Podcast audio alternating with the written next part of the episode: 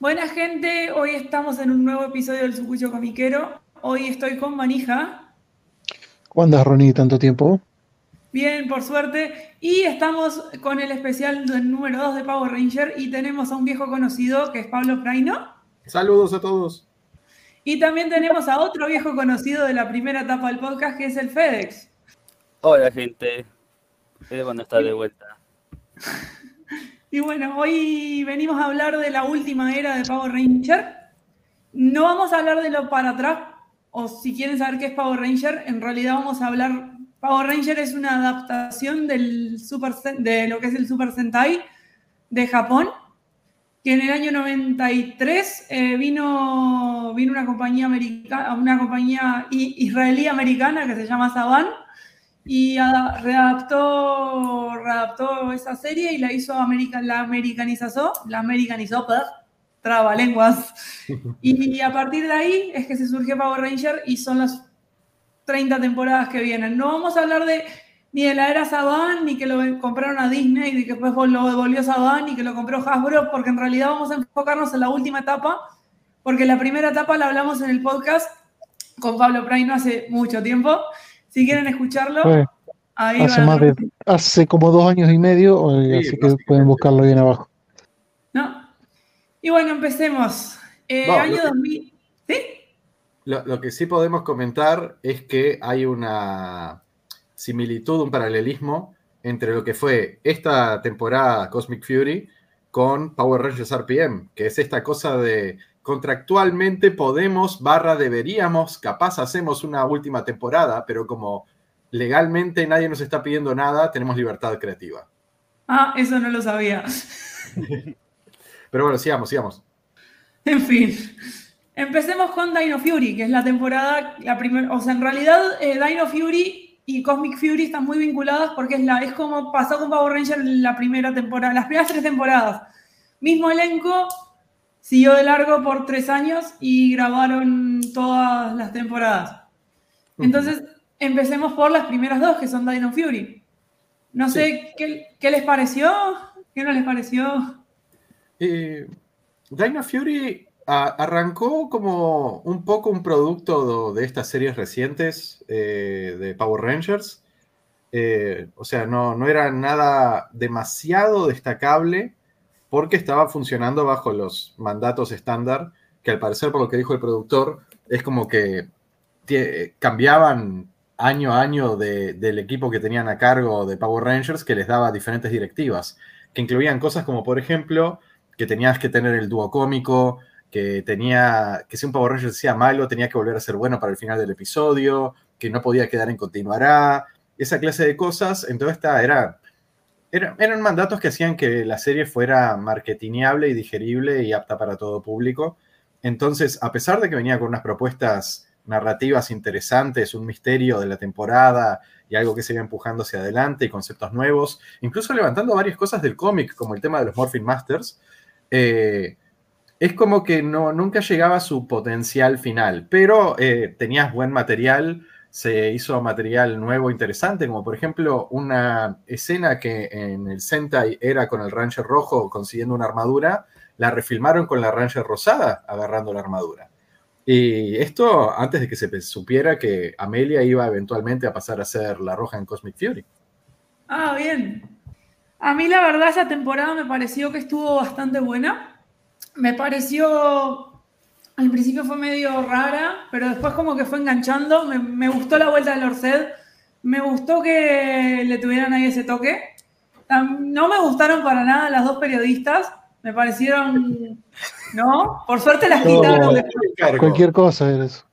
No, no, no, entendía cuál era el alivio cómico de esas dos. Tonto y retonto. Pero qué. y comer, comer torta a los cabezazos, nada más. Sí. Y bueno, ¿a quién no le gusta la torta? Pero los cabezazos.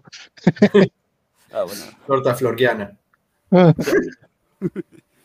Aparte, el sexto Ranger era un odioso de mierda. No puedo ah. decir. Era malísimo. Siempre hacía una cagada para cagar peor las tramas. Ojo, lo raro es que eh, eh, pre-guerra, muerte, desaparición y regreso de Ion, Ion en realidad era un personaje muy interesante porque en realidad tenía puntos de vista muy diferentes de, Saito. Saito básicamente ayuda a crear un arma que termina jodiendo a toda la galaxia y destruye su planeta en algún nivel. Eh, y Saito y Ion le dijo, oh, che, eh, no, no me parece. Y lo ignoraron. Y entonces está, que quisiera él hacerse cargo, estaba, estaba bueno. Pero sí, no, una vez que, que volvió, se volvió medio, medio todos los clichés insoportables que podía tener como personaje. Que nuevamente, gracias a Cosmic Fury, me parece que tuvimos una linda evolución y un lindo uso nuevo para, ese, para ese personaje. Eso lo hablaremos después. Claro, sí. Pero bueno, no. Después Amelia me pareció, que- me pareció que estuvo buena. Oli me pareció que estuvo bueno. El desarrollo de Easy, que te quisieron hacer una Power Ranger lesbiana homenajeando a, homenajeando a Billy, no me pareció que estuvo mal. Mm. No, para nada. Pero está, hubo, hubo ahí una, una saltada de gente de ¿por qué me ponen una Ranger lesbiana? No me equivoco. Uh, Sí, hubo quejas por eso. yo Yo- que no. Yo no entiendo cómo alguien puede quejarse de esas cosas, eh, sobre todo en Power Rangers, porque son la ah, inclusión forzada. Son- inclusión forzada es Power Rangers. O sea, desde el momento que dijimos, en vez de que sean solo asiáticos, que sean todos de todas las razas, eso fue inclusión forzada. O sea, desde el día uno. El negro con el negro y el amarillo con el amarillo. Sí. Más, más que eso, ¿no? Eso nunca falla. Nunca falla y se sigue haciendo, a pesar de. Mm. No, hemos tenido Rangers de todo tipo, o sea, que, que aparezca ahora un Ranger homosexual es- debería ser la, la menor de las preocupaciones. Encima vos, arcoiris. Y aparte actuó bien, o sea, me pareció que estuvo bien la pareja. Ah, sí, aparte, eh, ot- otra cosa que tienen que me, ha gustado tanto en, en Dino Fury como en Cosmic Fury es que no los dejaron como personajes perfectos y puntos que no pueden hacer ningún mal. onda. Pueden meter la pata, pueden salirle mal cosas. Eh, hay como un miedo muchas veces cuando, sobre todo cuando se representa un personaje de, comillas, comillas, una minoría o algo nuevo, o barra diverso, que es como, ah, no, eh, como, como es la única persona o la primera persona que, que es de este tipo de, en esta serie, no podemos dejarlo mal parado. Y lo que hacen es que, bueno, terminan aburriéndola o, o bueno, haciéndolo muy poco interesante al, personaje porque, de vuelta, lo, lo escudan mucho. Eh, pero tanto Easy como Fern me parecen dos personajes que son personajes dentro de la serie. Así que está, yo cero quejas por mi lado. No sé qué te parece, FedEx. Ah, bueno, eh, lo que voy a decir es que no he visto mucho que es Dino Fury. Eh, hay gente que me lo estuvo comentando y tiempo en Netflix, pero eh, por lo poco que he visto de Dino Fury es muy buena. Estuvo bueno el concepto interesante de ese eh, de Ranger Verde, que en el Sentai original es, ma- es varón, bueno, el que ya no use falda, para como ya sabemos que concuerde con los metrajes, pero fue un- una idea muy original eso. Alguien que no es una damisela, que es fuerte, ¿viste? activa, ¿viste? Y bueno, lo que es Amelia también es un buen personaje, los demás.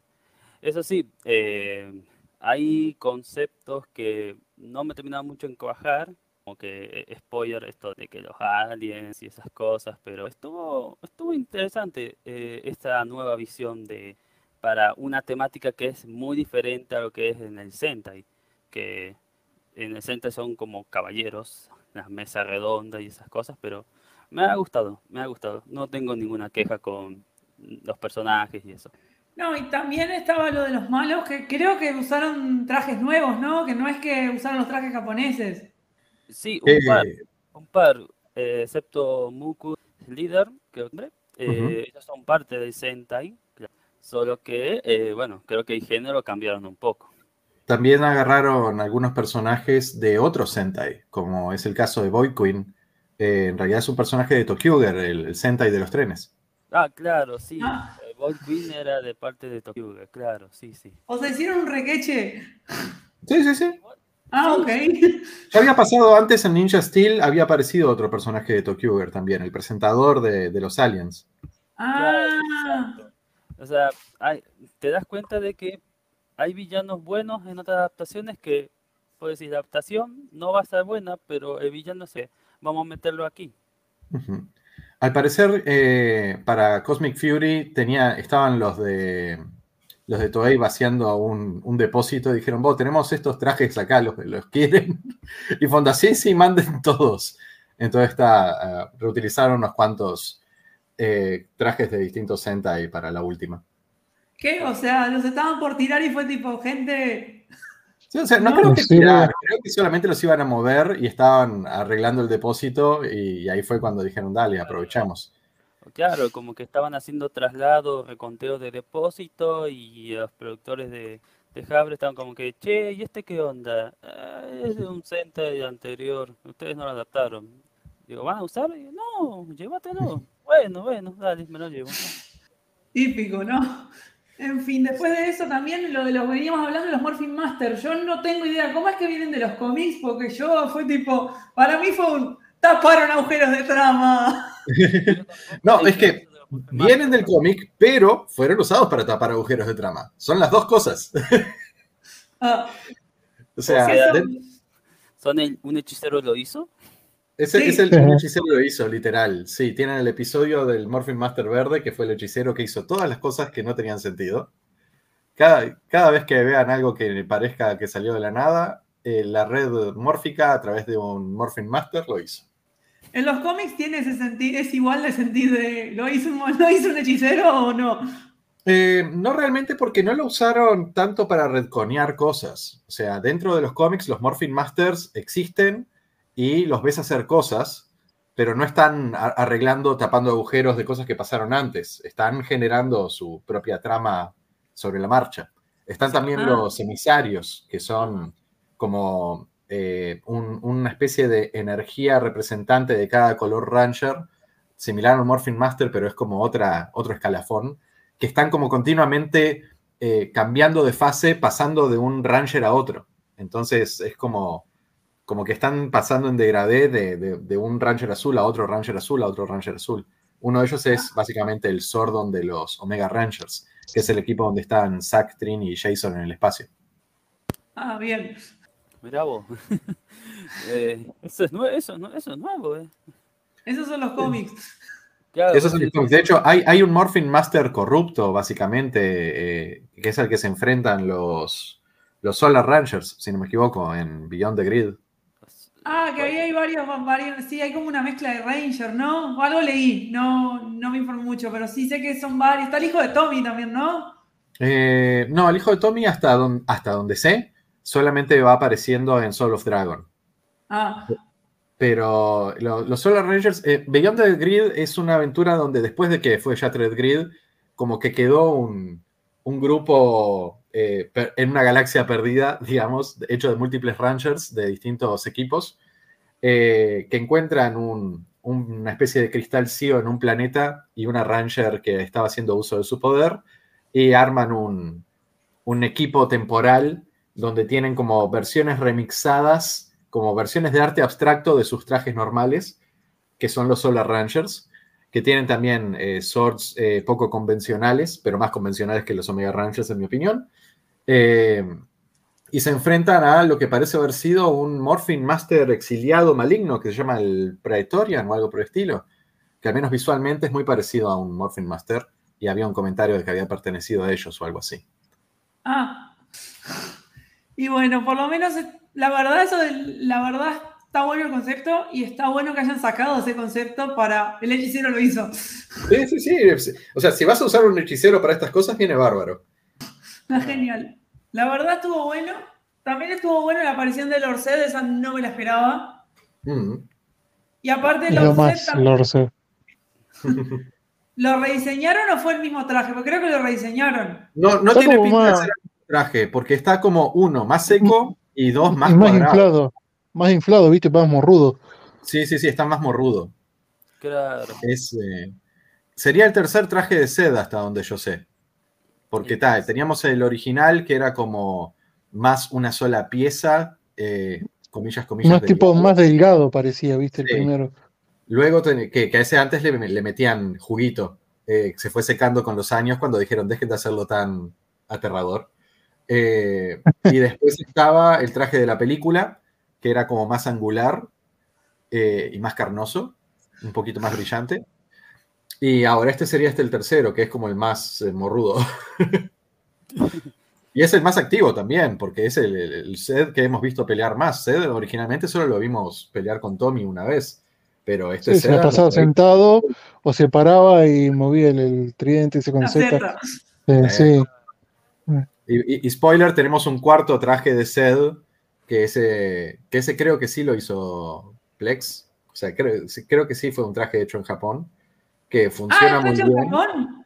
Creo que está hecho en Japón. Y mínimo tiene una influencia japonesa muy fuerte. Se ve bien como un, un monstruo japonés, digamos.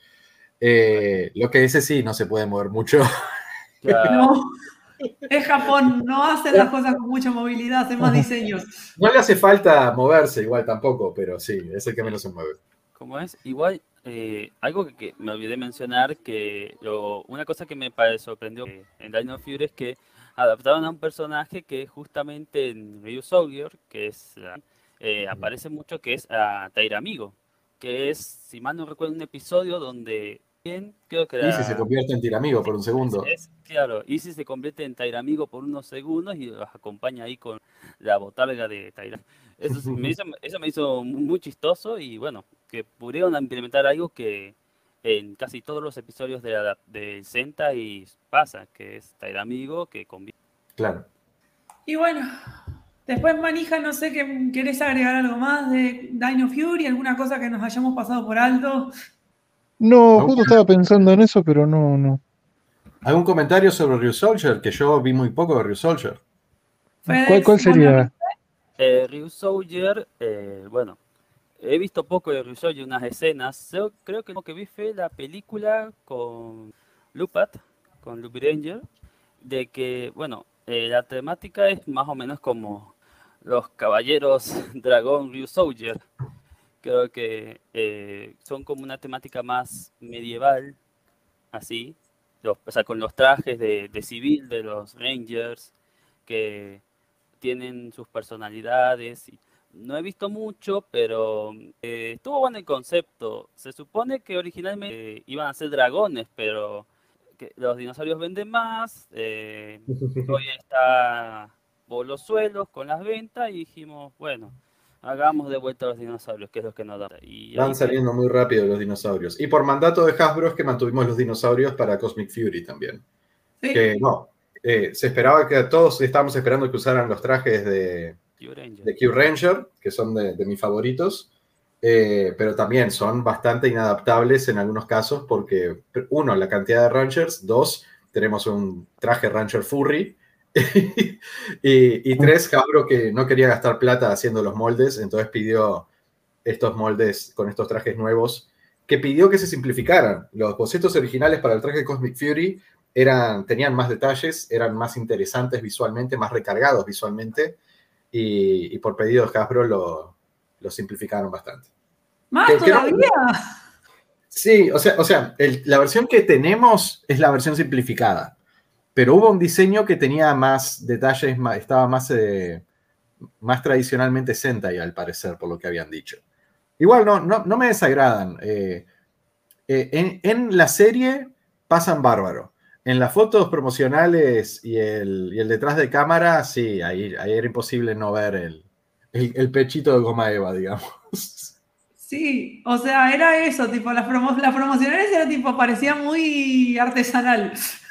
Claro. De hecho, alguien subió una foto eh, photoshopeada de todos los trajes si los hubieran hecho estilo Sentai, o sea, sin la goma de, del pecho y con las proporciones más cercanas a, a, la clase de detalles que veríamos en un Super Sentai, diciendo tipo que el escudo fuera más hacia abajo, más tipo Green Ranger. Y es como si vos lo ves decís, ah, un Sentai, punto. Estos son como la primera vez en la que uno duda un segundo y es onda, mmm, dudas un segundito. O también, bueno, había una persona acá que estoy en un, en un grupo que estuve, que básicamente eh, el traje de lo que es Cosmic Fury es, es el mismo que vemos a, en la serie, pero que el casco se utilice nomás el de los Q-Rangers, para sí. que estuviese más acorde. Eh... Sí, es el del Ranger que era como un pájaro, ¿no? El que tenían que adaptar, ¿no? Eh, ah, ese es uno de ellos. No, no, no. Eh, ojo, el Ranger pájaro, ese es el de Don Brothers. Don Brothers. Ah. Don Brothers tiene el pájaro y el perrito y el gorila. Esos, esos son. Ah, eso, eso fue cuando, cuando, ¿cómo es? Toei dijo, ah, ¿no vas a adaptarnos? e hicieron lo que quisieron. Me, encanta ahora que se haya puesto a hacer la suya. Si, todo funciona bien ahora, vamos a tener Power Rangers como este reboot masivo 100% original nuevo, con otro enfoque, y eh, distribución global para el Super Sentai nuevo, que va a ser completamente diferente, porque si hay algo a lo que tanto eh, Hasbro como Saban eh, han apostado mucho, es esto de apegarse a la fórmula clásica y volver a esto y que Power Rangers como que no evolucione mucho. Cosmic Fury ha sido una de las evoluciones más grandes que ha tenido mucho tiempo y no es como que, pa, reinventó la rueda ni nada, pero veníamos de chicos en, el liceo con dinosaurios muy, muy, muy, muy seguido. Y, y Japón está haciendo lo que le da la gana. Dijeron, ¿qué tal si es un mundo alternativo donde hay reinos en disputa y son todos reyes y tienen armaduras de insectos? Y otro que dije, wow, ¿qué tal si es un J-drama donde el rosado es un hombre que se convierte en un pájaro y el negro es un perrito chiquito hecho en CGI eh, y tienen dramas humanos? Eh, ¿Y qué tal si hacemos uno donde en vez de ser Rangers son un Ranger y cinco Megazords? O sea, Hacen lo que les da la gana y me parece genial que, hagan eso ahora. Porque originalmente el Super Sentai se reinventaba mucho más fuerte. Y desde que se asoció con Power Rangers es como que andaba tímido. Me gusta que, hayan ganado la, la corajez, el, el brave. No son, boludos, se llama dinero, porque... Igual, como es Ronnie, respondiendo a tu pregunta, eh, se supone que el difícil de adaptar, el casco difícil de adaptar, sería el de amarillo. Eh, amarillo, claro. Que eh, básicamente sería un pez espada el casco. Y bueno, la punta. ah, ahí viene el problema de los niños. Ya, claro, saca ojo sería. No solo el problema con los niños. por ejemplo, no sé si vieron Akiba Ranger. Eh, que es el Sentai no oficial, pero hecho por Toei. Eh, en Akiba Ranger, las, las chicas en los cascos tenían peinados de colitas y tipo dos colitas gemelas y una colita de pelo clásica. Ah, vi fotos. Para la segunda temporada lo cambiaron por eh, un muñoncito a lo Chun-Li y una, y una aleta más cercana al casco, porque se pasaban rompiendo mientras filmaban. Qué raro, es, la parodia oficial, pero terminan abaratando más costos. Sí, o sea, no, no fue un tema de abaratar costos, fue un tema de eh, practicidad. Como por ejemplo, eh, Kamen Rider Wizard, no sé cuántos lo conocen o han visto por acá. Yo. No. Kamen Rider Wizard tiene eh, su ítem coleccionable de transformación, son anillos. Y el tema es que eso implica que no puedes andar metiendo piñas a diestra y siniestra sino más. Entonces, eh, diseñaron entre el suit actor y el coreógrafo y, un doble extra, porque tenían un, segundo suit actor que hacía otras especialidades que, que Seiji Taikawa no hacía. Seiji Taikawa es el que ha hecho el Kamen Rider principal por la mayor parte de las últimas dos décadas. Eh, desarrollaron un estilo de lucha de palma abierta, medio tipo tai chi, y un montón de, giros con patadas voladoras giratorias. Y el tema de que, bueno, tiene también su arma que dispara cosas. Entonces tenés un, look y un estilo de pelea y visual único que no tienen los demás Riders, pero que se desarrolló en base a la necesidad esta de que, bueno, no podemos meter piñas porque se nos rompen los anillos. ¿Pero qué? ¿Es tipo capoeira? No, es, más tipo, es como un taekwondo eh, budista, viste como en confusión, más o menos, la técnica ah. de la palma. Eh, imagínate Gankata a, lo Equilibrium mezclado con eh, Taekwondo a Florido, a ver, ¿cómo, cómo decirlo? No sé, pero, es solo, después le paso un video, da vueltas, patea mucho y dispara cosas y da ah. cachetadas, digamos. Es como si vieras pelear al Doctor Strange con su magia, pero también le aplica las palmas, hace, hace movimiento físico además de usar. Ah, es eso. Está raro. Está, muy bueno, tiene un lindo visual, lo recomiendo. Pero de vuelta, son, son estas cosas que hay mandatos de producción y hay veces que no es un tema de abaratar, es un tema de practicidad. De vuelta, eh, tenés un traje donde un un héroe no se puede mover mucho, capaz haces un modelo 3D para los movimientos de ese personaje, como el Mighty Action X, eh, no me acuerdo cuál es la, evolución más, no la más grande, pero la penúltima evolución de Kamen Rider Exade, es un armatoste, es un Hulkbuster, básicamente. Claro, básicamente es un meta. Y aparte pensemos que los Megazords son tipos disfrazados. Y perdón que lo diga, le rompo la ilusión a alguien. No, no, en este caso. Perdón, gente, pero es la verdad. Esta vez fue CGI, en un momento al menos. Claro, en un momento pues. Pero. Pasamos a Cosmic Fury. Sí, en Cosmic Fury. Aparte ya hablamos de las diferencias de lo inadaptable que fue de Toei. Mm. Por eso solo robaron los swords. Y, usaron muy poco metraje de los swords, aparte. En, la versión japonesa hay muchísimas más evoluciones y más swords que nunca se llegaron a ver. Pero obviamente sobraban para esta historia. No, y, también estuvo la de vamos a cortar en 10 capítulos, que parece que en realidad fue Hasbro el que dijo voy a cortar porque Netflix dijo dame fue, Fue, un recorte de presupuesto de parte de Hasbro eso también. Que, que, vuelta, esta serie se hizo porque eh, el reboot que están planeando masivo no está saliendo a tiempo y tenían que tener todavía producto. Entonces es como que, ah, entonces podemos hacer esto. La última vez que pasó algo parecido fue con Power Rangers RPM y el, la versión reeditada de Mighty Morphin Power Rangers. Fue esto que dijeron. Con, RPM fue onda, tenemos esta última serie que es un Scars en Super Sentai, eh, pero ya nos cancelaron. Entonces podemos hacer la serie que queramos. Y entonces RPM fue la serie para el fan de Power Ranger adulto, con todos los guiños, todo el meta comentario, eh, todo lo que podría haber pedido un, fan adulto de Power Rangers, lo hicieron ahí porque no, o sea, no los iban a cancelar, ya estaban cancelados. Eh, y ahora con esto pasó algo parecido, que fue esto de, tenemos eh, la suerte de que se demoraron los otros, así que podemos hacer otra serie. Ta, nos dieron 10 capítulos, bueno, pero vamos a, hacer nuestro checklist de cosas que siempre quisimos hacer y no nos dejaron hacer, como por ejemplo el Power Ranger malvado, que básicamente fue malvado porque nueve de los diez episodios. Sí, no, ocho, porque en el primero fue bueno. En el segundo fue. Mm.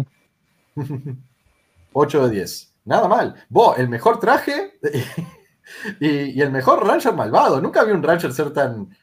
Eh, no entendí lo de las hombreras, lo que tenían las hombreras, no lo entendí. Yo tampoco, no le vi muy raro las hombreras de este Ranger malvado. Ah, han sacado customs varios fanáticos ya de, la figura con, la hombrera y la armadura esa extra y el tono de azul más oscuro. Mm. Sí, igual, vale la pena destacar que el actor del Power Ranger azul se sacó las ganas porque él, a él ya ha actuado de, malvado en otras series. Sí. O sea, el loco sabe hacerla. Fue malo por un episodio en la serie anterior también. Sí, sí, o sea, el loco sabe actuar de, tipo malo y la verdad me pareció excelente que hayan explotado eso. lo, usaron muy bien como personaje aparte. Esto de básicamente ser el, hijo adoptivo de, Lord Zed eh, y, que, y que le aprendiera, o sea, algo que, leí una vez que, siempre me llamó la atención y me pareció muy interesante es que alguien dice, no puedes pedirle a alguien que cambie, pero puedes apelar a quien es. Y, eso es lo que termina resolviendo la serie. O sea, hay un momento donde no dicen, hey, Lord Zed, sé bueno. No, dijeron, vos, Lord Zed, vos sos un hijo de puta que te parece que sobrevivir es ganar. Vas a morirte si no haces esto que te estoy diciendo. Y ahí es como, ah, me la jugaste bien. O sea, esas son mis palabras. You have learned well, son. ¿Sabe? Él sabía lo que diría Lord Zed. Esto es algo que él diría a Lord Zed, así que vamos a usar sus palabras en su contra. Yo la verdad sí me gustó mucho. Sí, no, eso la verdad me pareció algo muy destacable. También, también yo siempre jodo que a, pobre Amelia le la hicieron sufrir. A pesar de ser la Red Ranger, le, secuestraron a los padres, le secuestraron al novio, faltaba que la secuestraran a ella. Casi, casi. o los padres fueron malvados y hicieron buenos. El malvados hizo bueno. Ahora, ahora falta que roben la casa. a nosotros nos pasó que que filmamos una película de zombies y jodíamos con que estaba, por las referencias al vudú, estaba maldita. Nos, nos explotó todo lo que podía explotar, era ley de Morphy. Incluía que nos entraron a robar la casa y se robaron la cámara. se, prendió fuego el auto, se prendió fuego el auto que usábamos para llevar el cast para filmar, onda. una cosa tras de otra, se, nos jodió la, tarjeta de video de, la computadora donde estábamos editando, una cosa tras de oh. otra, bla, bla, bla, bla. Cosmic Fury podría estar también maldito por la, temática maligna cósmica. no sé. Claro. No, y también está bueno de que también hubo controversia porque, ay, Ranger roja, mujer, ¡ah! también pasó eso. Uy, claro, pero si eso ya pasó en Shinkenger. O sea, además, el, además el chiste de, che, ¿qué, qué, tono, qué tono oscuro de rosa, dice la loca. Estuvo bueno. Qué, raro se ve, dice. Me, me, gusta que demoró en entenderlo y que cuando lo aceptó, ah, incluso cuando vuelve eh, Saito, ella sigue con, como es, esperando, onda, como devolverle la posta, básicamente, y que Saito le dé la bendición ayuda. Ahora, eh, uno de los problemas, tenés la gente boluda que andaba diciendo, ay, no, Ranger mujer, roja, líder, ah", que de vuelta sí, ya nos había pasado antes, eh, pero en escalas menores. nunca tuvimos un, personaje líder rojo permanente en el correr de la serie. Sí, hemos tenido, por ejemplo, blanco, como en el caso de Dolphin de Aquitar, entre los Alien Rangers y obviamente Shen en Power Rangers Time Pero, ¿cómo es? Eh, sí, esto es algo que, eh, ¿cómo es? Toei normalmente no hace. De hecho, vi un video de un fanático japonés que, llegó a conseguir Cosmic Fury y opinar sobre esto, y a él le gustó bastante. Los fanáticos japoneses están muy contentos con, con Amelia como Ranger Rojo, porque aparte eh, es otro tipo de personaje femenino que no acostumbran tener. Eh, es más cercano a, digamos, la rosada de... ¿Cuál? A Shen. No, no, necesariamente Shen, porque Shen es mucho más badass, es mucho más seria.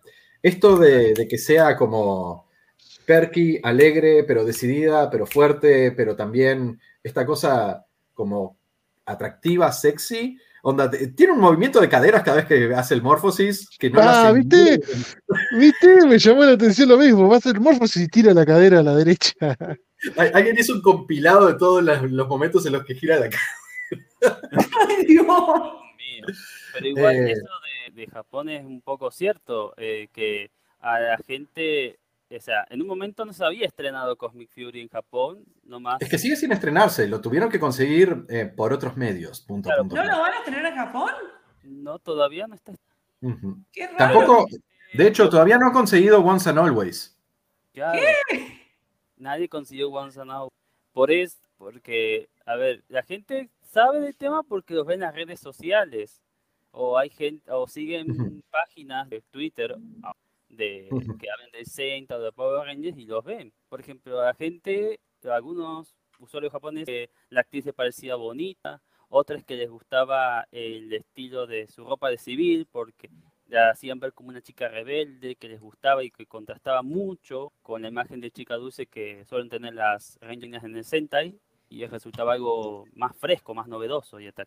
Ah, ok. Pero no. No, el punto de discusión que estuvieron teniendo, eh, mucho en Estados Unidos sobre todo, es el tema de Saito. Porque, o sea, por temas narrativos, eh, Saito fue. O sea, no sé qué tan enterados están de esto, pero es muy gracioso. O sea, Saito al final de, de Dino Fury se sacrifica y reaparece como un fantasma enviado por los Morphin Masters, digamos. Es el Ranger fantasma, como le dijeron en un momento. Pero la intención que ellos tenían es que fuera un White Ranger. El tema es que eh, con estos cambios de administración que estaban teniendo, cambios de supervisión que tenían de parte de Hasbro, les dijeron, no, no estamos cómodos con que digan White Ranger a una persona de color. Entonces, busquen otra. pero tuvimos una White Ranger afroamericana en Ninja Steel. Y eso así, no, pero esa era otra gente que estaba a cargo. Ahora nosotros estamos a cargo y te decimos que esto puede ser un, un tema de discusión, así que eh, no puede ser blanco. Y eso a los negros no les podés decir blanco, les tenés que decir negro a los negros, eso dijeron. Básicamente. ah, terrible. Oh, y, le dijeron, vos, pero ¿podemos hacerlo titanio? Entonces dijeron, no, titanio no.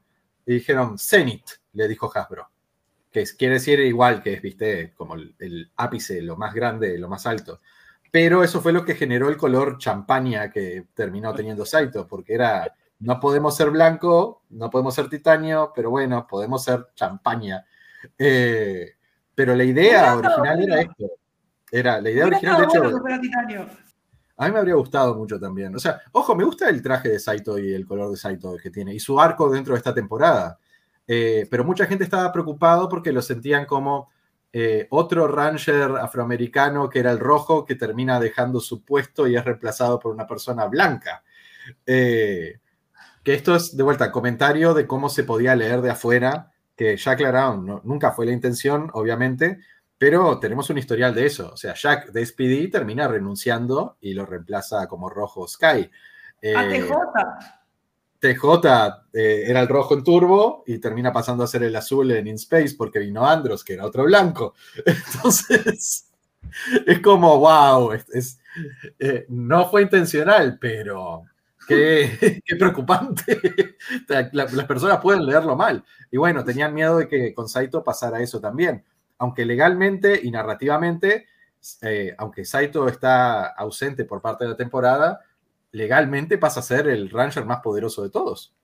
Sí, sí, aparte es el primer Ranger que muere y no muere y muere, muere. No es como Kendrick, que muere y resucita. O sea, Kendricks resucitó en capacidad de Ranger humana normal, como si nada hubiera pasado. Saito lo que hizo fue ascendió a otro plano. Sí. Y ahí es donde viene la redención de, de Ion, que posta, te juro que pensé que eran putos. Perdón que lo diga.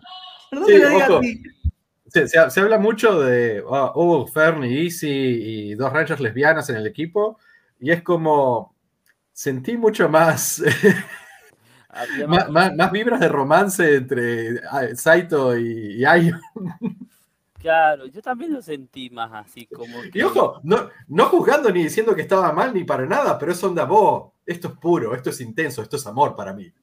Es que posta, era tipo, Faltaba que se dijeran te amo. Sí, sí, sí, sí, sí. Nunca, o no sé, te amo, hermano, amigo. I love you, bro, no homo, but I love you, bro. I love you, bro, no homo, but I love you. No, o sea, perfectamente. Si a mí me, si ahora alguien agarra y dice, Bob, eh, Ion es gay, yo te digo, sí. O sea, no es como que me estoy inventando un headcanon o algo por el estilo. Eso me, me, lo confirmás nada más oficialmente y yo, yo todo bien con eso. O sea, el tipo se estaba ascendiendo a otro plano y va el otro y lo abraza para ir con él. O sea, re puto. Oh, eh, Sordon, hablemos de esa escena. ¿Qué zarpado? No, Era Sordon. Era Sordon. Era Sordon. Esa parte, cuando está en ese plano blanco, ese era Sordon. Y no, no podía decir nadie más. Era... El poder Yo me grité todo. Ahora, el chiste que están diciendo todos es que eh, al parecer, la frase que el poder te proteja la usaban para la canción final porque la habían escuchado de, de Sordon a través de Ion. Pero Fern dijo que el poder te proteja cuando se enteró que sí era. que, que Easy era Ranger. Me parece que eso fue un agujero de guion. Un Morphin Master lo hizo. Un Morphin Master lo hizo. claro. Un Master lo hizo. Va. No, pero esa, esa escena fue genial, tipo, verlo así, o sea, entiendo que... Pero era sordo y fue genial. Me pareció excelente. A mí me, encantó. Aparte fue, fue muy sutil, fue un lindo recurso, fue en personaje y, avanzó la trama. Yo contentísimo por ese lado. Aparte conecta con Once and Always. Sí, sí. Aunque, aunque dicen que pasa después, lo reconecta. Sí, sí, o sea, pasa después. Eh, o sea, después de que se había rendido Billy de buscarlo, ahora se, dio cuenta que podía buscarlo de otra forma. Sí, sí, ahora estaría bueno que hagan un cómic de eso. Fa, es que ah, de ahora en adelante, de acá a que se estrene, que habían dicho que mínimo hasta el 2025 no íbamos a ver nada probablemente, por temas de producción y aparte la huelga de, guionistas y de actores. Eh, hasta el 2025 probablemente no veamos nada nuevo. Tenemos dos años donde Boom Studios va a ser nuestra única fuente de contenido oficial de Power Rangers. Y para mí tienen para jugar para rato. Y las figuras, sí, sí, sí. Y tenés todo el tema también, otro Ranger que no hablamos, es el, tema de Javi que quedó sin brazo también, otro Ranger. ¡Oh, tremendo eso! Me encantó. sí, eso fue Ay, hermano, eh, no pensé que se atreverían, pero se atrevieron. Yo pensé que le iban a lastimar el brazo de última y que se lo iban a, a- a poner como con un arnés, digamos. No pensé que le iban a sacar el brazo y le iban a poner un, un brazo robot entero. Claro, o viste como cuando te machuque todo el brazo, o Sí, sí, que sí. el Deku se hace miércoles el brazo y está todo así enchamuscado, pero le tienen que poner esa prótesis para que se recuperar, tenga movilidad, pero no, decidieron arrancárselo. O sea, brutal. Y hacer un plano detalle de, mirá, te arrancaron el brazo. Eso sí, se notaba que el, el hombro, el hombro no concordaba con el, con el brazo perdido. Bueno, pero- Pero bueno. no, pero la verdad, nunca habíamos visto un Ranger así que quedara herido en serio. ¿No? No, no, hasta donde yo recuerdo no hemos tenido ninguna mutilación en Power Rangers hasta ahora. No, Imagínate que, que el chabón cuando se, el otro Ranger cuando se vuelve malo que le tira la espada a la piba, le corta el- eh, la mejilla acá y no le sangra a la loca y al otro chabón van y le sacan un brazo.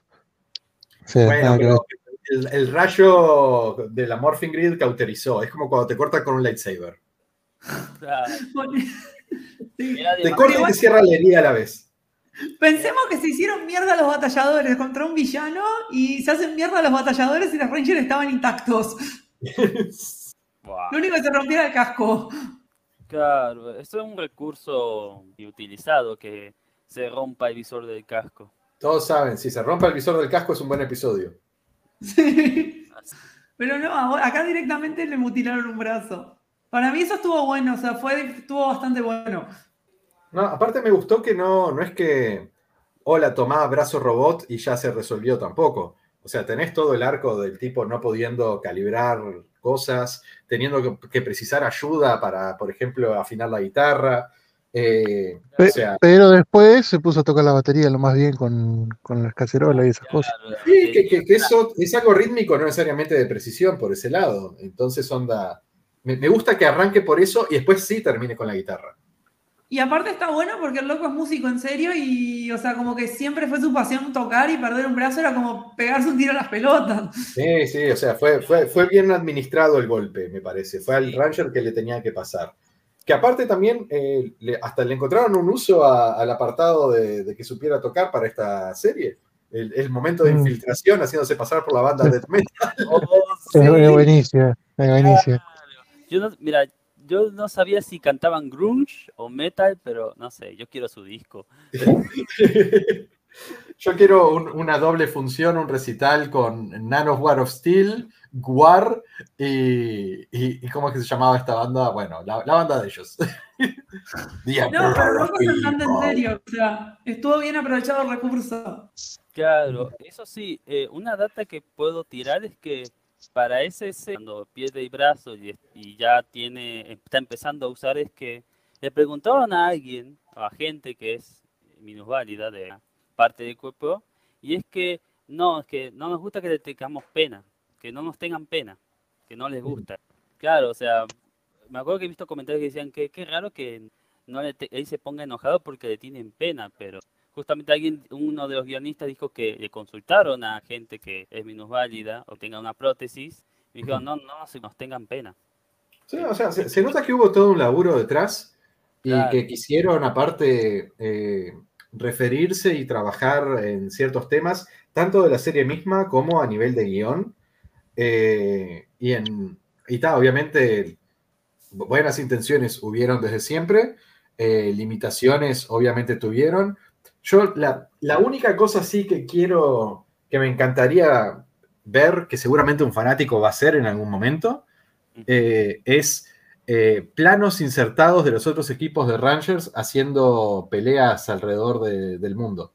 Porque tenemos mucho, mucha exposición, muchos momentos de sí, los otros equipos Rangers están haciendo esto, oh Dios mío, cayeron por allá. ¿Vieron alguna vez la primera temporada de Supergirl? Sí, Sí, En la que, ahí va Superman, viene a salvarnos, oh no, Superman acaba de ser derrotado, y todos lo narraban fuera de pantalla, porque no podían mostrar a Superman, solo le mostraban las botas de Superman. En la temporada 2 ya tenían a Superman definido y, y aparece y es un personaje más. pero en la primera temporada tenía eso todo el tiempo. Y acá se sintió eso también. El, oh, ahí vienen los Rangers. Oh, Dios mío, no, les acaban de matar. Oh, los acaban de tomar prisioneros. Santo cielo, esta pelea tan importante que estamos viendo aquí, si tan solo pudiera filmarlo, pero Claro, no, no nos da. tipo Cloverfield. Igual, No se ve la ame- amenaza, pero se igual ve- trajeron, igual trajeron Billy, que de última Billy era productor y la verdad ahí se lució. O sea, fue como la redención de todas las cagadas que se mandaron con el ataseo. Sí, sí, sí. Esto, es la pieza que faltaba. Yo, el, el, eh, el hanging plot de Billy in Space me, me lo debían y, es como la, única cosa que pensaba. Es como, si iban a terminar Power Rangers, tenían que decirme qué le pasó a Billy. Esa era la única cosa que me interesaba saber. y me lo contestaron. Así que yo con eso ya me doy por hecho y realizado. Pero sí, yo estoy seguro que los fanáticos, sobre todo los que andan haciendo fanfilms a diestra y siniestra, que hacen los llamados de precisamos a alguien que tenga un traje de este Ranger para filmar esto, yo quiero que hagan escenas eh, que sean tipo CU Tool Footage, o sea, solamente material de gente vestidos de Ranger peleándose con grunts por ahí y siendo atrapados, como los que veían en Countdown to Destruction, el final de In Space. Eh, intercalar un poquito de eso o meterlo nada más en, en las pantallas cuando están viendo los visores y están diciendo lo que pase, que aparezca una pantallita chica y ahí veas Rangers, escenas reutilizadas de otros episodios, incluso de Rangers cayendo de, enfrente a explosiones, cosas por el estilo, solamente para que digas, ah, ahí los veo. Porque Es tal, que- después ya tenemos los Megazord y eso ya se entiende que se resolvió. Y los Megazord, la verdad, fue excelente. Para que aparecieran ahí fue tipo, sí. Fue breve, eh, obviamente como animador tengo mis apuntes, pero eh, hizo lo que tenía que hacer. Hablando de quién hizo lo que tenía que hacer, eh, Jekyll. Ah. Otro, eso también lo levantaron de los cómics, ¿no? También, eh, o sea, todo el, el arco de Jekyll, o sea, al parecer era algo que querían hacer en Dino Charge, pero por temas de, no sé, tiempo dinero logística no lo, no lo hicieron. Pero en los cómics lo hicieron. De hecho, Jekyll es uno de los que aparece dentro de este equipo de Solar Rangers que les hablaba, en Beyond the Grid. Eh, y lo que tiene es que, bueno, contaron su historia ahí, entonces no te la van a contar de vuelta acá. Entonces simplemente hace el comentario, sí, no, después de un arco de redención, pues aquí estoy, Dark Ranger superhéroe. Como, Claro. Igual. Es como el M Comics, ¿no? es como que. uy, asterisco, nota del editor, leer el cómic. Claro, nota del editor. Igual lo curioso es como en los cómics Jekyll usa un traje que para tirar data es un Ranger que solamente salió en una película de, de Sentai de, que adapta Dino Charge, que es Death Ruger. Es una película dirigida por Koichi Sakamoto, el director de Power Rangers incluso. Claro, la película de Kyoryuger, el gaburincho de música, que curiosamente Del Ruger eh, nomás es solo traje, creo que no tenía usuario Kyoryuger. No, tenía, o sea, tenía una cara de monstruo que era más grande que el casco, tipo a lo Dolly No. Kruger. Era una cara media de los Predator. De hecho, esa cabeza, esa máscara, aparece como uno de los aliens en, no sé si Ninja Steel o Dino Charge o Dino Fury, pero en un momento, en una serie sé que lo vi usado despegado del personaje original. O sea, básicamente sí- lo usaron la reforma de tenemos esto tirado, ¿lo quieren? Básicamente. Lo que sí tienen, ah, hay, un, hay otro Ranger que no es el Dark Ranger, que no es eh, Death que es Kyoryu Navy, que es otro Ranger que aparece en tipo, eh, ¿cómo es que se llamaba? Bueno, era, eh, creo que era Q Ranger, no, Q Ranger no, Kyoryuger, eh, 100 años después, donde hay un equipo que tiene todo colores más, más rebajados y está Kyoryu Navy. Y ese es el casco que tenemos acá, porque si se fijan en realidad, eh, el casco de Death Ruger tenía un detalle en rojo en el, en el visor. Y Claro. en el casco, acá, el detalle es plateado. Eso es porque es el traje de Kyoryu Navy y no el traje de eh, Death Ruger. Pero el tema es que, como eran, los cascos eran prestados, prestados por Toei, eh, tenían que devolverlo y no podían repintarlo. Eh, así que tal, por eso es que tiene el- la versión plateada. Pero para mí es, un, es parte de la evolución, como, como el casco extra de Tommy con el metal, con la cresta de metal en el traje verde. Para mí este es el traje del Dark Ranger con crestita plateada y, y es válido y extra. Bueno, Sí. de vuelta, otras razones por las que usaron estos mismos cascos. Es porque eh, no, no pueden. Hacer los cascos es la parte más difícil del traje.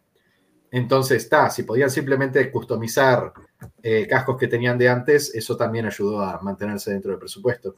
Eh, son trajes customizados, de cascos customizados, pero igual tenían que hacer dos. Lo que llama el casco héroe, que es para los planos detalle donde se ve al actor con el casco, y los cascos de doble de riesgo, que son los que en vez de tener el visor tienen eh, un montón de pun- puntitos, agujeritos en el visor pintado de negro para, para que vean los dobles de riesgo. Que eso después lo tienen que eliminar digitalmente. Claro. Sí, igual, Sí, sí. porque...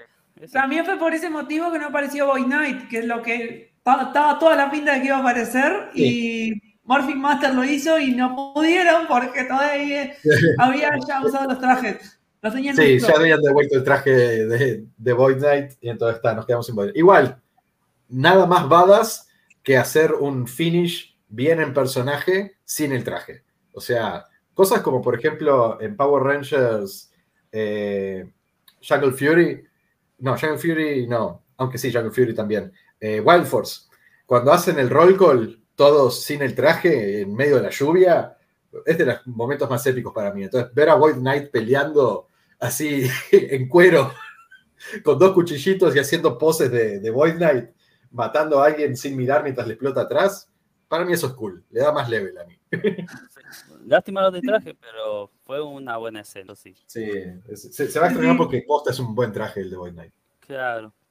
Y bueno, ¿cómo es? ¿Algo para resaltar? no, Yo lo me parece que ya tocamos todos los temas, ¿no? O- Y bueno. podemos, podemos decir si, si fue un final digno o fue una poronga. Claro. Eso mismo ahora, ¿el final fue digno o fue una poronga? Para mí estuvo, para mí me encantó. Estuvo bueno, sí. Sí, yo digo que fue bueno para darle un cierre a, a toda esta desgracia de los del equipo. Para mí fue La verdad opino también. Me, me parece que fue una- un final a la altura de lo que estaban haciendo, eh, que sirve como un final de serie. No es como el final de la serie, porque para mí, de vuelta, yo... Countdown to Destruction para mí fue el final de la serie, de alguna manera. Fue la primera vez en la que dije, acá se termina todo. Y acá como me faltó ver a los otros, excepto en la, escena de, de los Megazord, es como que también me- me quedé un poquito corto con la escala. O sea, la escala narrativamente es muy grande, pero a nivel de- del valor de producción de lo que vimos, me, me quedé con ganas de ver un poquito más de esto. Pero yo te digo, a mí lo- seguro que los fanáticos me lo resuelven, y si no, si sigo en estos momentos sin laburo, voy a agarrar y me voy a dedicar a, a reeditar esas escenas solamente para darme el gusto de, de que eso Las existe. animás vos. La- Las animo yo. No, pero sacando eso, no, la verdad, o sea, a mí también me pareció que faltó un poco eso, pero la verdad fue excelente. O sea, para mí hubiera sido excelente si aparecía el Megazord con el CGI y un casquito, o los casquitos como la formación. Ahí hubiera sido, ¡mua! ¿no? Sí, sí, un plano de toma de, los Rangers adentro de, las cabinas y listo. No, no, no hacía falta más, pero ta, me imagino que, de vuelta, entre que no tenían los otros trajes y no tenían ya el permiso de, de Toei para usar metraje Sentai, que no fuera el de, el de los Swords de Q Ranger, eh, es como, ta, entiendo por qué pasó lo que pasó, me habría gustado que pasaran algunas cositas más, eh, pero estoy, estoy bien, estoy satisfecho, estoy contento. No... Y, tenés, y tenés el tema de que la mayoría de las temporadas que todo el mundo quiere que vuelvan los Rangers fueron grabadas en Estados Unidos y tenías que pagar un pasaje de Estados Unidos a Nueva Zelanda y hay varios Rangers que ya Sí, sí. cotizan. No todo el mundo viaja, por eso es que no pudimos tener a Kimberly, entre otras personas. No, Kimberly está dirigiendo episodios de Superman and Lois. Sí, sí, también eso. Y, y bueno, y Jason no puede salir legalmente de Estados Unidos por, Por, Por ley. No. Jason es tarado. ¿No? Con las últimas declaraciones que ha hecho online, no, no se ha hecho lucir mucho. Alguien está diciendo, onda, lo único que precisas para ser un Ranger rojo decente es quedarte callado, verte lindo eh, y listo. No, sumarle los comentarios homofóbicos o, o criminales o, y encima actuar mal es onda. ¿Para qué? Es tan Cállate fácil. la boca y pasar las convenciones. Sí, es- que te da de comer. Ay, no. Empezó a tirar comentarios homofóbicos. Sí, al parecer, eh, o, o al menos le dieron like o compartieron un video así antitrans o algo por el estilo. Y fue onda, ¡No! fue onda, vos, flaco, ¿por qué? ¿Para qué? ¿Qué ganás con esto? Fuera de joda, ¿qué ganás con esto? ¿Te referís al Super No. El Troy, el, el de Super Megaforce también se mandó uno así. Creo que los dos compartieron el mismo video. Sí, Troy, No. Ah, con razón lo cancelaron al Troy. Lo cancelaron. Y es onda, vos, Troy, no actúas bien, apenas sos lindo, no digas pavadas, y eso es todo lo que tenés que hacer para que no te cancelen, aunque sea. No, pero ya está, ya, se- ya se jodió. El, único- el último momento bueno que vamos a ver de Troy es cuando se juntó con Marvelous, una convención. Sí, sí, sí. Sí, o para sea, la foto del evento. claro, en, una, en uno de las Power Morphic, al actor El de, de Marvelous, de Sentai, de, que sería Super Mega Force, o Kaiger, y bueno, este, el cast de Super Mega Force estuvo tomándose fotos y con los fanáticos, con el actor, ¿viste? Y bueno, creo que dieron charlas y eso, pero Sí, sí, va o sea, está- estábamos todos contentos con eso, y ese es nuestro último recuerdo feliz con Troy. claro. Después esto pasó al mundo, al mundo de la cancelación. Claro, Ah, el mundo de la cancelación, Troy. O si no está la amarilla de CPD que la cancelaron porque hace porno. Ah, no, yo, yo, yo esa no la cancelo, esa la celebro. A- a- aguante Cristina Z. Miss My Burlesque, alias Z. Gracias, gra- gracias, Zeta. Gracias, Z. O si no, o si no los fans se ponen acosadores y terminan como con Casi, que terminó de bombera porque se calentó de todos los fans, de todos los fans. Ah, pobre. Y ella encima era actriz de voz, fue la primera que hizo de Haruji en un momento, en Estados Unidos. Onda, un bajón porque me, me caía muy bien. O sea, me Sí, cae muy no bien, sigue viva. No muerta. Y, y aparte, nada más heroico que ser un bombero hoy por hoy. Pero Claro. bueno. no, muy- Igual, creo que toda esta conversación entra en nuestro siguiente punto. De Hasbro. fin. Si se se hundió la franquicia o se hundió más. Eh, yo creo que no es que la salvó, la perpetuó. Yo no siento que la hundió. O sea, yo, eh, al menos con Cosmic Fury, para mí, eh, dejó la vara eh, en alto. O sea, eh, eh, empujó para adelante cosas que podía llegar a ser Power Rangers, que me da esperanzas del reboot. Con esto de, de que puedan hacer algo nuevo, que puedan hacer algo digno. Eh, yo quiero ver qué pasa. Me encantaría que, el reboot implique moverse para adelante y que todo lo bueno y mejor que nos gusta de Power Rangers esté presente. Lo que eh, personalmente he sentido que, se está subestimando mucho eh, el factor, el cool factor y el estilo de- del Sentai. Yo siento que, que onda, Simon Bennett con las declaraciones que había hecho, eh, es como que el, punto de vista de, de varios ejecutivos es que el- no les gusta el Sentai. O sea, no les gusta la visual del Tokusatsu. Y, y a mí, una de las cosas que más me atrae del Tokusatsu siempre fue la visual. O sea, sí, hay, hay, hay Tokusatsus y Sentais que, que a mí visualmente no me atraen para nada. Por ejemplo, Tokyuger. Pero vos, eh, no hay nada más cool que un casco con visor de a lo Power Rangers. Eh, o sea, tenemos la versión más fea de eso que fue cuando quisieron hacer la película del 95, que le sacaron, eh, le pusieron un visor transparente para que se viera la, la cara del actor adentro. Y, y bueno, eso no funcionó. Eh, No. Y es como que siempre quieren como sacar esta cosa del look eh, formidable, cool, ciencia ficción que puede llegar a tener. Eh, onda, cuando hicieron la película del 2017, de la que soy fan y tengo un montón de material, incluido cascos, eh, es como que les da como miedo y sobrecargan el, el diseño. O sea, ahí los convirtieron en trajes de Iron Man, básicamente. Y acá, bueno, acá no Sí. llegamos a ese punto, pero le metimos los musculitos por arriba. Entonces está, es como que tienen miedo de, de dejar ser a los trajes. Yo para mí, tienen que fijarse en lo que están haciendo los de Toei ahora con eh, King Osher, por ejemplo, eh, y que vayan por ese camino. Yo, cuando, hice Rumblera Riders, hice todo un estudio de los trajes y, estaba viendo onda, qué podía hacer, qué estaba dentro del presupuesto, pero qué era lo mínimo que precisaba para que se viera cool e identificable como algo eh, tokusatsu. Y, y es como que en Dino Fury hubo como una ligera rebajada de eso y fue por un mandato muy, muy estúpido de queremos hacer un juguete y que no nos cueste mucho. Eh, entonces está, es como que tengo miedo de que el reboot abandone la estética Sentai barra Tokusatsu que queremos. Yo quiero que se agarre esa estética y se eleve. Como por decir una chotada, eh, odio la película de M. Night Shyamalan de Avatar. Pero, o sea, el último maestro del aire. Pero lo que hizo a nivel artístico de, por ejemplo, Ang tiene una flecha pintada en la frente. Pero ¿qué tal si esa flecha está hecha con un montón de tatuajes tribales azules? Y es como, sí, quiero eso. O sea, quiero un traje Sentai en HD. Eso es lo que quiero. Aparte, hay mucha gente que directamente el casco este lo usa como casco de moto. Parece estúpido, pero es así. O sea, la gente se inspira en esto para hacer cascos de moto y eso también tiene su negocio. Es recanchero tener un casco de moto de los Rangers. ¿Ves? Ahí tenés. Pero no, para mí, no. para mí, para mí la, la venía en decadencia, pues la verdad, sacando Dino Charge, dinosaurios, la venía bastante decadente y creo que levantó, lo levantó, levantó, estas últimas tres levantaron todo. Pues Beast Morpher me salvó el fan, me salvó Jason, fue lo único que me gustó. Después el resto, para mí la salvó, para mí salvaron la franquicia. Bueno, el traje de Beast Morphers, ese es otro traje que me gusta. Ese es otro camino interesante por el que se podría ir, a mi gusto. Y a mí me gustó Beast Morphers.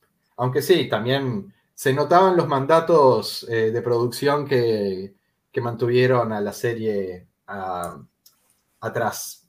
Bueno, la del hermano robótico que después se hace humano fue tipo muy Pinocho. Sí, sí. Esa, esa es una de las cosas que no fueron de mis favoritas. Definitivamente no fueron de mis favoritas.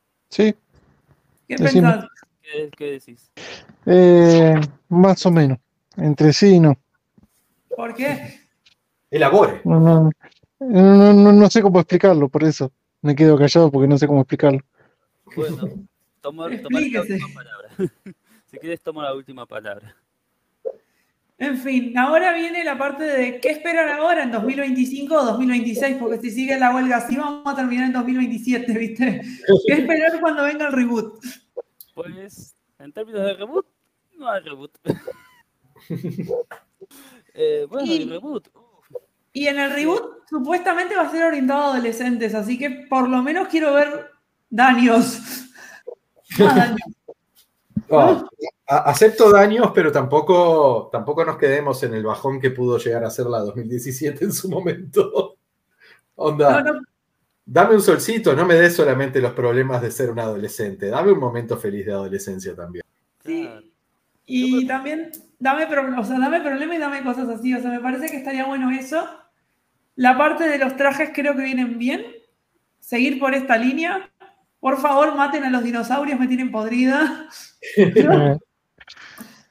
Pero qué, qué, qué- qué- cosa, qué tipo de, de, de, de tema sí puede ser nuevo.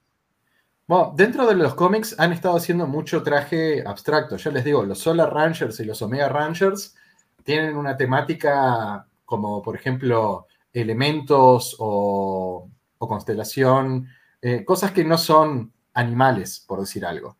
Entonces, pe- pensá que esto es algo a lo CEO, Power Ranger CEO, que es, eh, no es una temática tan definida, sino que es algo más como en la línea de un diseño abstracto, diseño por diseño y no diseño por eh, emular una criatura.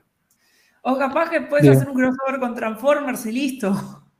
Y sí, era uno de los planes de Hasbro en un momento. Una de las ¿En serio? Cuando lo compraron, en una de- cuando lo compraron anunciaron de que una de las cosas que tenían ganas de hacer era hacer su universo Hasbro, que incluía Transformers, G.I. Joe y ahora Visionaries y Power Rangers. De ahí a que pase, es otro tema.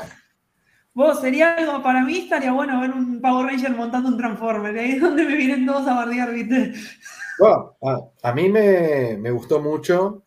eh, en un momento en los cómics, eh, cuando estaban con esto del universo Hasbro, habían hecho un crossover entre Transformers y G.I. Joe.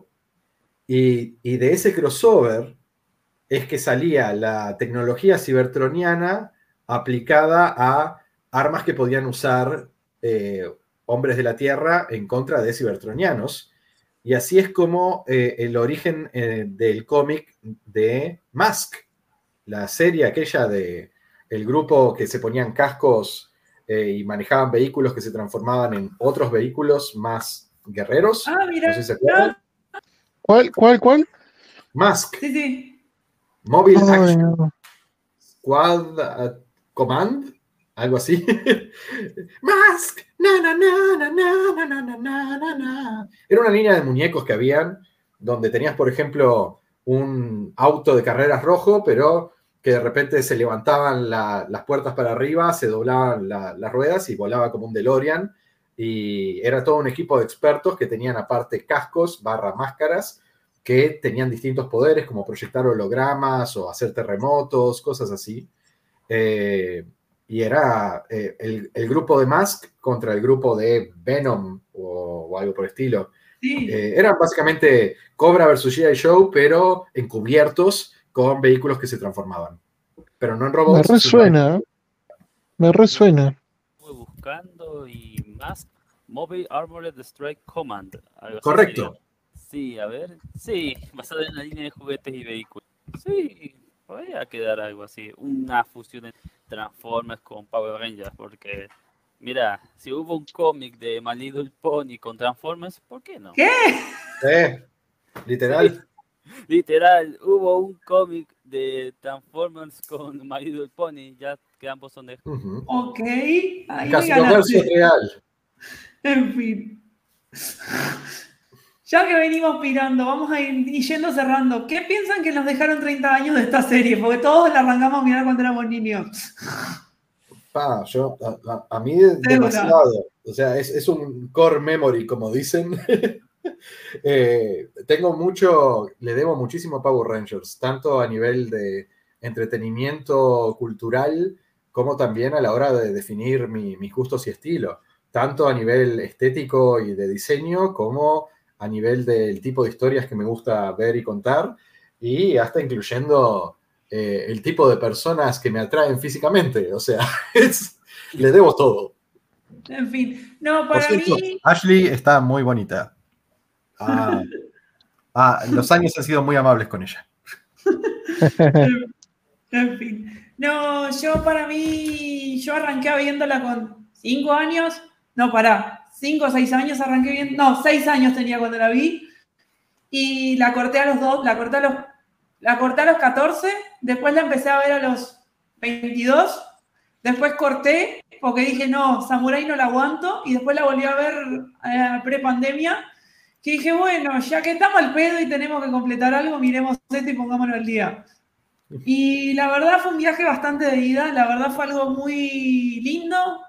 Es una serie que es muy interesante, tiene sus bajos, tiene sus, tiene sus temporadas bajón, sus temporadas interesantes, pero la verdad es algo que cumple, cumple el entretenimiento, de ver gente piñas entre fueguito, algo light, algo soft. Tiene, también tiene sus, sus capítulos on- profundos, pero no tanto. Y me parece que es algo que a lo largo de 30 años es algo que se puede ver una y otra vez. Uno lo puede ver con sus hijos, con lo que sea, y cumplió ese objetivo de ser familiar. Y cumplió el objetivo de trascender 30 años. O sea, no muchas cosas aguantan 30 años bien, ¿no? Posta. Claro, aparte de los Insert y los Power Rangers, no hay tantas cosas en De hecho, Occidente. justo ahora estaba mirando el episodio crossover con las tortugas ninja. Ah, ese lo, te- lo tengo que volver a ver, hace muchísimo que no lo veo. Porque yo, en, eh, en mi caso, bueno, de chico, no sé a qué edad me enganché cuando empezaron a dar los Power Rangers, la verdad que ni me acuerdo de la edad, pero qué manera de disfrutarlo, y siempre me quedó el, tema, el primer tema de los Power Rangers, eso me volaba la cabeza. Hoy en día también, lo escuchás y es como que nostalgia pura, ¿viste? Y eso, para mí, eso fue lo, principal para engancharse uno, eso, los trajes, eh, siempre ver el- el tema de los cascos, me encantaban a mí. No el traje en sí, pero sí el casco. El casco era el. Después tenían los, los y todo, pero a mí el casco siempre, siempre me gustaron. Me gustaría comprar algún casco de, los Rangers, más que nada de los primeros. Después la, la típica, viste, ir a ver la, la película del cine. Se, se veía, cuando uno era chico, se veía tan bien, tan zarpada esa película que, que me acuerdo y todo con quién fui y todo, todo al cine. Después también me acuerdo de haber ido a, a ver tipo una obra de teatro de los Power Rangers. Y, era más o menos, ¿qué tendría yo? A ver, 10 años tendría. Y también era una cosa espectacular, ¿viste? Ver los trajes, ver los cascos. Por ese lado siempre me enganché. Después no sé a qué, a qué edad le perdí, le perdí la pista a los Rangers y después lo retomé un poquito más, no hace mucho. Fue casi antes de grabar la primera parte, digamos. Y, ahora, bueno, con todo esto, las últimas dos cosas que habían salido. Eh, yo, por mi parte, Power Rangers, eh, parte de mi infancia en cada aspecto. Eh, lo primero que vi fue cuando lo que era Canal 8, que sería el Telefe de Córdoba, pasaron la película de los Power Rangers.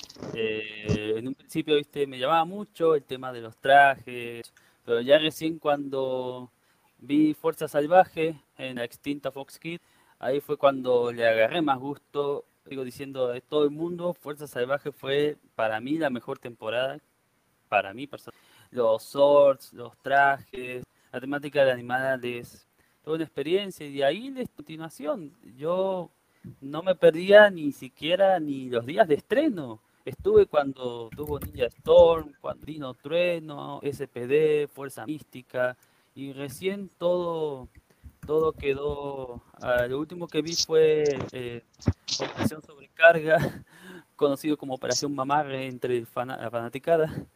Ahí le perdí el rastro. Lo último que supe de ellos fue cuando compré una revista y estaba lo que es Power Rangers Jungle. Y gracias a lo que es el Sentai, por la recomendación de una persona al azar, ahí volvió mi cariño porque es Power Rangers. Trato de ver eh, las temporadas que había. Power Rangers me adentró a este cariño que tengo por ver a personas en spandex luchando contra monstruos de diferentes. Eso me hizo adentrar también al Tokusatsu, que es Godzilla, que es Ultraman, Kamen Rider, y Sentai. Eh, es algo que me va a marcar de por vida y va a ser algo que recordaré siempre con mucho cariño cuando llegue su fin. ¿Tendrá fin? Eso. ¿Tendrá un fin? Nunca Capaz que hacemos esto y a los dos años hacemos el remix porque van a hacer el, porque hacer el rebuteo del rebuteo y toman y empiezan a seguir tomando en cuenta esto, ¿no? Se, se viene la parte 3. No lo sabremos. Se viene el fin del arco 1. Empieza el arco 2. El sucucho comiquero Power Rangers, Bayoda. O mirá, el Sucucho comiquero termina siendo la nueva, los nuevos Power Rangers, como un juego de. Hasta que no lleguen los Power Rangers argentinos no paramos. Igual, que, que te queden claro, hubieron brasileros, colombianos y no me acuerdo dónde más, ¿no? Fa. Sí, no, Brasilero hubo una, colombiano el de Wild Force y creo que mexicano, pero no estoy segura, pero hasta ahí llegaron, o sea, hubo sudamericanos. De Sudam- Claro, o ese intento de mexicano en... Y tuvimos un crossover con Brigada Cola en la obra de teatro, pero con los trajes de Flashman. También. Eh, No, yo vi una foto que lo subieron y yo digo, "Ah, amigo, Flashman estuvo en Argentina y no lo sabíamos. Yo tengo que encontrarme la revista que hay de eso y ojalá hubiera una filmación de esa obra de teatro, porque de las otras había, pero de ese no encontré por ningún lado. Claro. Espera que aparezcan más archivistas, vas a ver cómo aparece. Dale Claro. tiempo. Todos sabemos que Sentai y Power Rangers unificaron al mundo. Aunque creo que la fanaticada más grande está en Perú, más que... No, Ay, al menos los que se hacen sentir más en redes, porque la verdad que tiene un montón de streamers, tipo Toku Perú, creo que es uno. que Eh, estaba Toku- viendo cosas por ahí. Tokusen, Tokusen, que es como una asociación de Tokusatsu que ellos van a las convenciones, van a las Power Morphicons y bueno, participan con Toku Spirits que charlan con gente de Senta y, y van a eventos de Power Rangers. También no, está, pero yo, sí, yo creo que acá es una franquicia popular, o sea, acá sin mucha publicidad llegaron, en Uruguay llegaron a ser los más vistos, así que se hacen los que no lo ven, ¿viste? Es el típico, no lo veo, no lo veo. Están con el ojo abierto mirando, ¿viste? claro. Nadie lo admite, pero todos lo hicieron. En fin, bueno, ¿algo más que agregar? Nomás hay que esperar a ver cuándo se viene el reboot. O será un éxito, o será acaparado por la globalización del Senta y el Kamen Rider por parte de todos. sí, hablando de eso, mientras esperamos el reboot, en el Sucucho vamos a grabar un programa sobre Super Sentai, así que Y sobre Kamen Rider, ya que tengo el manga, Sí. están todos invitados ustedes. Y- sí, yo todavía, yo me acuerdo muy bien de, de haberme enganchado con en su época más que Rider. Qué manera de disfrutar. Tener unos muñecos me encantaba. Vos, esos capítulos están imposibles de conseguir. Vos, Pablo, que tenés más, no los conseguís tampoco, ¿no? Los episodios de Masked Rider en inglés, en baja definición, están en YouTube. Y tengo un playlist para ustedes, porque los veo cada tanto, porque me interesa mucho, eh, sobre todo, cómo usaron el metraje de las películas, no solamente el de las series. Igual, Les muestro, les les dejo el link de- del que estaba mirando yo. Pero en español olvídate, porque eso sí, estamos perdiendo olvídate. la mierda. En español, olvídate, sí. Pero Eso- si se trata de, de inglés, acá les tengo el playlist. Quickie, Quickie, Uy, ahí está. y ahí Wiki. un link con, la, con, la, con, la, con, lo- con los capítulos de Masked Rider. Lo describo porque si no después me matan. Claro.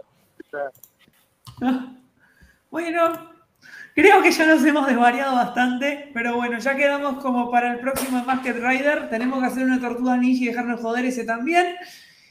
Y bueno, este es el Sucucho Comiquero. Espero que hayan disfrutado. Nos vemos en el próximo episodio. Dale, besito. Nos vemos. Luego, gente. Hasta el próximo episodio.